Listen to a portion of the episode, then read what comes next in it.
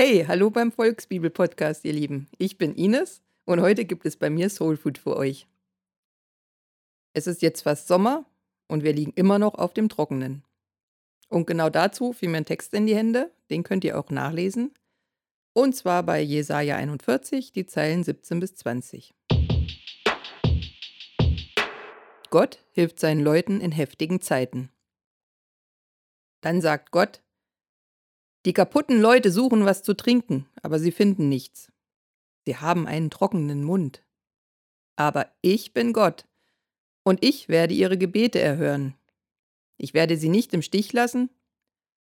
Aus unmöglichen Quellen wird plötzlich Wasser sprudeln. Wo keiner mit gerechnet hat, wird es was zu trinken geben. Ich werde das Gebiet, in dem es nie regnet, zu einem Badesee machen. Ich werde dort Quellen entstehen lassen, wo es total trocken ist. Mitten auf dem Land, wo es kein Wasser gibt, werde ich Bäume hinpflanzen. Tannen, Birken, Eichen, Apfelbäume, Buchen und Hecken werden dorthin kommen. Das mache ich, damit Sie kapieren, dass Gott das so organisiert hat. Sie müssen es schnallen, dass der besondere Gott von Israel sowas tut. Bist du auch so durstig wie ich? Seit einem Jahr sind unsere Kontakte beschränkt und beschnitten. Keiner weiß, wie lange wir das noch weiter so aushalten müssen. Wir haben Durst nach Nähe, nach Gemeinschaft, nach unserem Leben. Was ist eigentlich unser Leben? Was macht es aus? Gott hat uns so geschaffen, dass wir nicht allein sein sollten. Immer wieder wird betont, wie wichtig Gemeinschaft ist, dass wir zusammenhalten sollen, dass wir teilen sollen, füreinander da sein, uns Nähe geben und uns stützen. Ich habe nachgedacht, was mein Leben ausmacht. Im Endeffekt ist es Liebe. Die Liebe zu meiner Familie, zu meinen Freunden, zu dem Ort, an dem ich wohne, zu jedem schönen Augenblick, den ich erlebe und zu den Menschen, mit denen ich alles teile. Ich habe ein Leben mit sehr vielen unterschiedlichen liebenswerten Personen und die Zeit, die ich mit ihnen verbringe, macht mich glücklich und dankbar. Ich liebe meine Hobbys, Viele Hobbys haben mit Gemeinschaft zu tun. Musizieren, Sport. Es gibt so viel. Nach einem harten Tag in der Schule, beim Studium oder an der Arbeit haben wir uns entspannt und haben Nähe genossen. Gemeinschaft gibt uns Freude, gute Rückmeldungen, wir können zusammen lachen oder wir werden getröstet, wenn wir Kummer haben. Ist dir mal aufgefallen, wie wenig man lacht, wenn man allein ist? Oder die spontanen Dinge. Freunde rufen dich an. Hey, Hast du Bock, wir fahren an den See, willst du mit? Ungeplante Dinge, die den Alltag leuchten lassen. Beste Erinnerungen schaffen. Jetzt sitzen wir zu Hause, riesengroße Berge an Hausaufgaben zu bewältigen. Das Studium fast alleine durchziehen.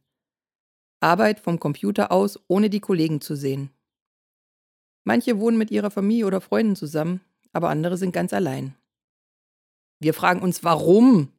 Ey Gott, wie lange soll das noch dauern? Wird es jemals wieder so werden, wie wir unser Leben kennen? Wir vermissen so viel Gutes, uns dürstet es nach Gemeinschaft, nach Freude, nach den vielen kleinen Begegnungen, die so viel ausmachen.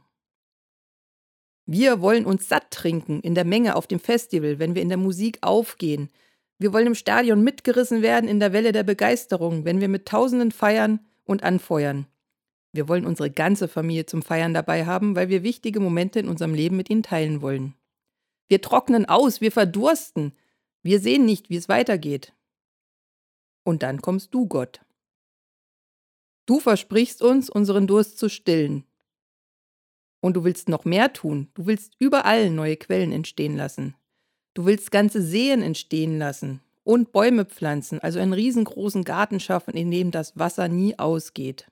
Bäume aller Arten, sagst du. Vielfalt, so wie wir alle vielfältig sind. Jeder von uns hat unterschiedliche Gaben, wir sind unterschiedlich geschaffen und in dieses Leben gepflanzt. Und du wirst dafür sorgen, dass wir das wieder fühlen können, dass wir Wasser bekommen, mit dem wir wieder lebendig werden und wachsen können. Hey Gott, wir rufen dich!